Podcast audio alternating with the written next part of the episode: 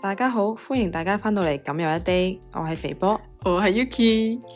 今集啊我哋又講下咧賭場呢樣嘢。咁話說咧，我哋兩個禮拜前咧就去咗，過大海啊！係啦，去咗過大海。咁就咧，我咧其實第二次入賭場嘅， Yuki 咧就係、第一次，係啦。咁咧，即係開始之前咧，咁我哋都有睇過，即係 YouTube 嗰啲咧話，誒啲人都話誒賭錢啊，點會有得贏錢㗎？一定係輸住走㗎。咁跟住嗯 YouTube 上面就有好多理論，有啲就係關於風水啦，係有啦啲就係即係真係同你計嗰個 probability 啊，即係你有幾大嘅機會，即係你贏嘅機會其實係一路減一路減一路減。嗯係係就係不利你去贏 咯。其實成個格局，係啦。咁我可以講下啲風水啦，因為其實我本身我個人咧都幾信風水嘅嘢㗎，都幾迷信㗎我都。咁咧，誒、有一前幾集喺度鬧啲 鬧啲人唔理性，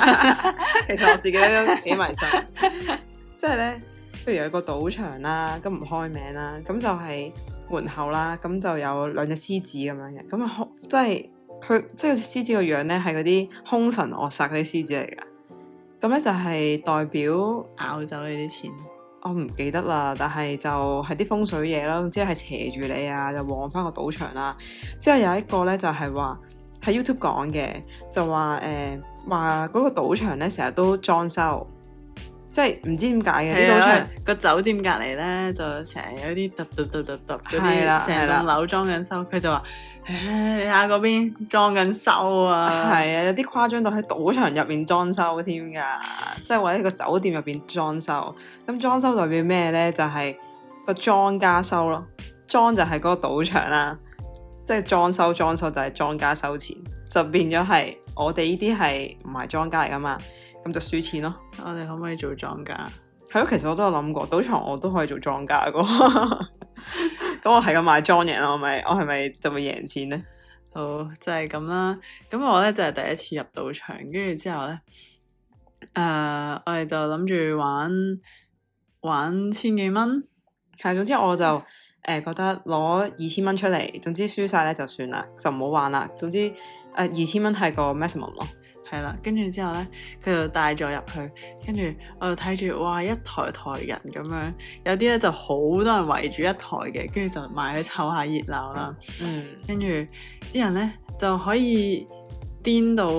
即係我冇乜概念啦，其實冇入過去咁樣。跟住哇，一台擺一個籌碼嘅起跳係五百蚊喎，跟住我係心啊嚇好貴啊！其實咧， 500我幾蚊年前咧唔係咁貴嘅，我記得可能係三百蚊度咯。之後而家通脹咯，可能好黐 線賭場都通脹，誒咁就五百蚊咯。好黐線。跟住之後初初我哋諗住誒私下落咁樣，咁多鋪大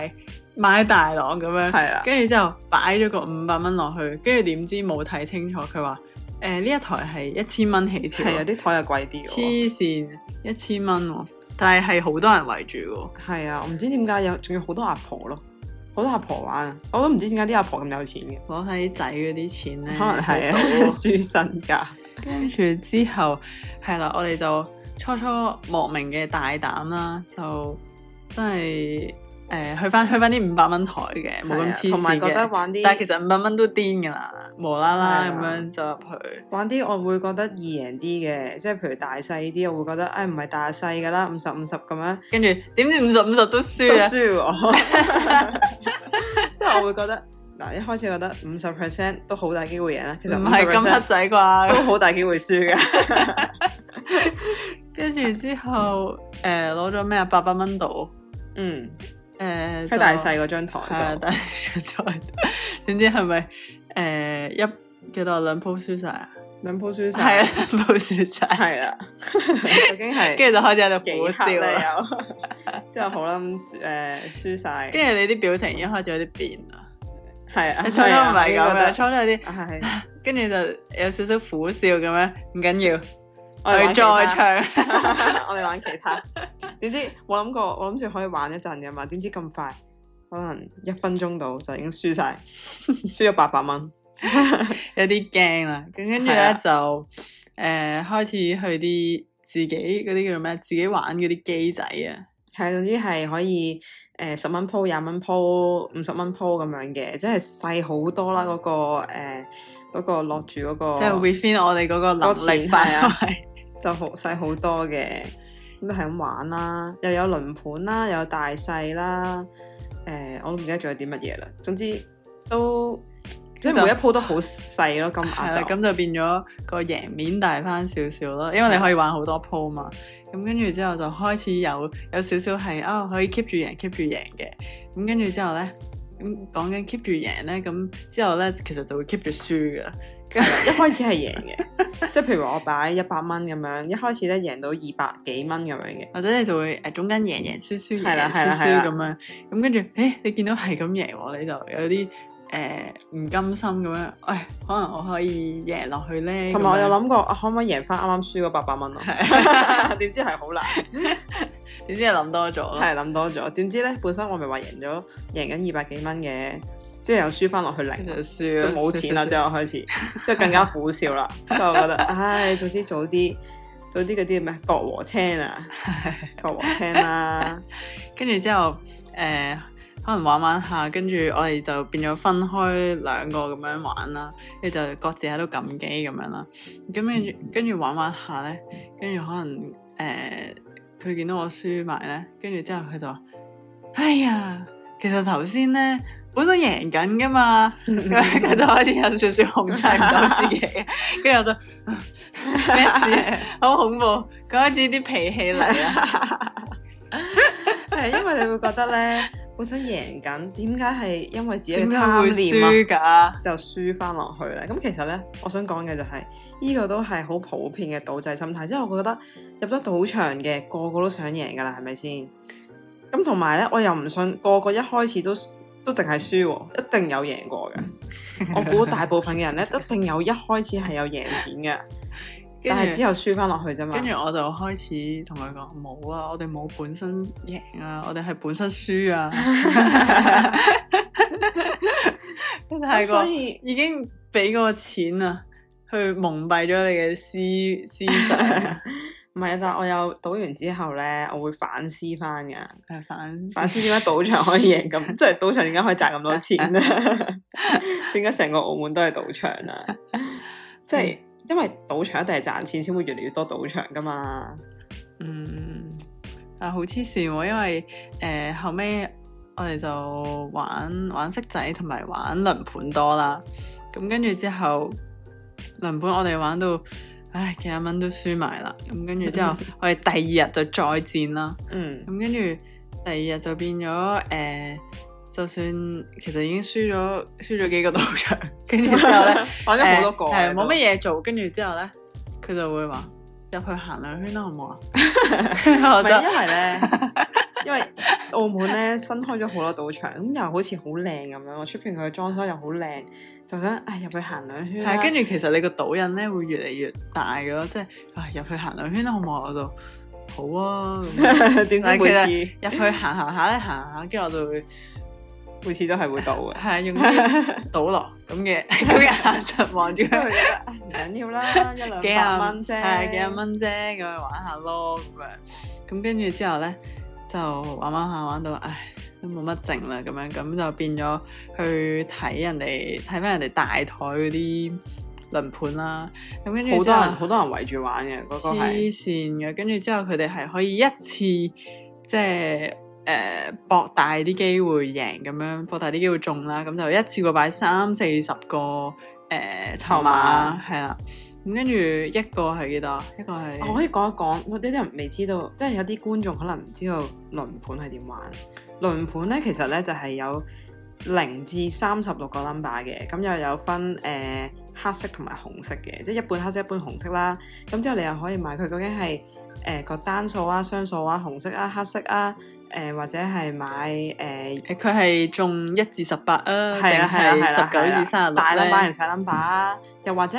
你可以 exactly 買嗰個 number 咯。係啦，咁佢嗰度大台咧就係好多人係 exactly 買嗰個 number，咁就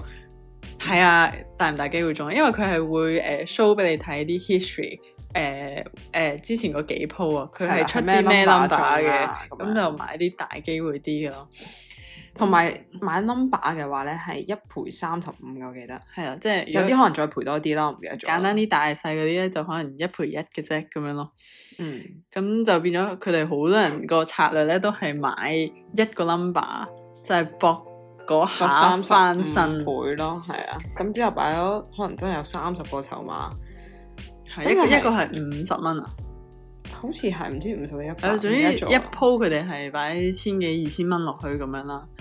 係啊係啊，係咯。咁跟住之後，好彩就有啲人係係咁中啦，唔好彩係啊就一路唔中咧就幾係咁鋪已輸經咯成皮係咁輸嘢咯咁樣咯。即係但係哇，但係中嗰啲真係好和味嘅，鋪鋪三五倍咁樣。佢嘅真係，唉，不過真係好睇彩數呢啲，啊跟住買晒所有，跟住點知中零咁樣咯。係啦係啦，有啲有時真係開零噶，咁就變咗個個都輸咯。唉，即係點啊？你你收拾好心情未啊？之後我又要再去啦，係咪？ 我會覺得賭場呢啲嘢咧，真係，嗯，小賭怡情啊，真係，真係小賭怡情。因為我一開始我都好後悔，唔應該一開始就擺咗。 但係而家咧啊五百就蚊，想再去啦。五百蚊大細，真係唔係幾 好。我會覺得啊，而係家其實應該一開始係玩機仔先，係啦，因為我哋你唔係心痛啊嘛，你輸咗都係太衝動，係啊太衝動。我哋可以玩多幾日機仔嘅。係，同埋我覺得嗰種刺激感咧係即係會上癮嘅。咁所以點解啲人你成日譬如你就係新聞啊啦，或者喺電視劇都會聽到啲人賭到輸身家咁樣，即係但係輸身家都仲要借錢賭啊，就係嗰鋪癮咯，即係搏佢哋可以借啲錢翻嚟，跟住一鋪翻身。翻身咯。因為其係實啊真係有咁嘅可能，係啦，一鋪翻身之餘，同埋我都係覺得佢佢哋好中意嗰種刺激感啊，佢哋中意嗰種嗰種感覺啊，因為咧其實每一次咧，你落完嗰個籌碼之後咧，我我嘅心跳都會加速嘅，即係 係同埋我哋玩機仔咧，明唔明已經係勁細啦，即係好十少蚊咁樣啦10蚊。跟住之後咧，誒我就喺度誒係啊一係一啊咁都樣，會跟住覺得之後好刺哦咧激咯就唔知點解好奇怪。通常係啲大台先有人圍噶嘛。係啊，咁跟住之後咧，我哋玩嗰啲機仔喺度，即係自己撳啊，自己撳，跟住誒就三粒色啊仔咁樣，彈彈彈彈彈咁樣，跟住嗰啲機仔咧都有人圍埋嚟睇係啦，啊跟住都我有哋心人諗咩事喂你啊？睇住我哋，我真係10蚊其實啫喎係十蚊廿 蚊，都幾得意嘅，其實係嗯幾得意嘅體驗嚟嘅，係啊 得意得意，係啊，雖然係輸咗錢，但係我覺得適可而止就 OK 啦係一個係一個好好嘅教訓嚟。係一個好嘅教訓啊，係應該用我哋 total 最後好似輸咗千八蚊到啦，即係千八蚊買咗個教訓。我都希望我老咗係可以有錢，好似嗰啲婆仔咁樣咧，喺度唉得閒冇嘢做，打下等啊，喺度玩下但係咯。唔會，即係嗰啲人咧唔會覺得即係輸咗就佢哋就揾唔翻啲錢噶咯係啊，啲婆仔係有晒嗰啲會員卡咧，喎。係啊，係長期喺度打躉一咁定樣係 feel。係啊，長期打等嘅。其實因為咧，同埋入邊有誒、呃免費嘢飲，同埋有啲人係免啊費係嘢啊食㗎跟嘛。住我哋就次次輸咗之後咧，就唉去飲翻杯橙 汁啦，冇咁蝕啊，飲多幾啊 杯飲多幾杯橙 汁先啊，係就啊。係咁樣啦。所以都呼籲大家真係少到怡情算啦，即係唔好有鋪人喺度咯。就住你啦，哦係真係輸身家啊！咁樣